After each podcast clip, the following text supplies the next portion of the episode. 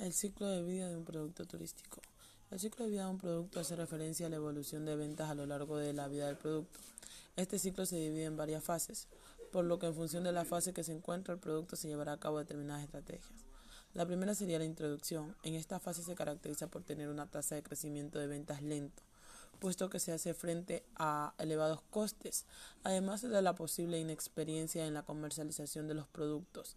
La empresa tiene que afrontar el desconocimiento del producto por parte de los clientes, por lo que los gastos de promoción son elevados. En esta fase los beneficios serán negativos, los competidores mínimos y el objetivo principal es el de crear conciencia sobre el producto y estimular su prueba. La segunda fase sería la fase de crecimiento.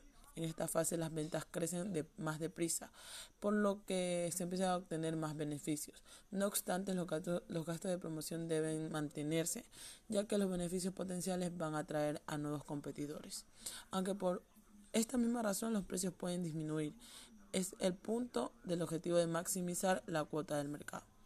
La fase 3 será la fase de madurez.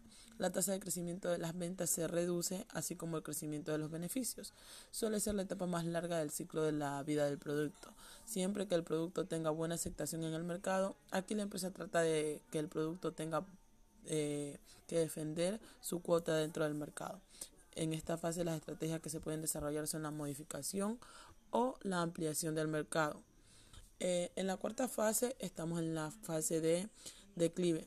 Llega un momento en que las ventas bajan, eh, observándose el final del producto. Varias pueden ser las razones. Puede ser que aparezcan nuevos o mejores productos que hacen que eh, este producto se vaya en declive.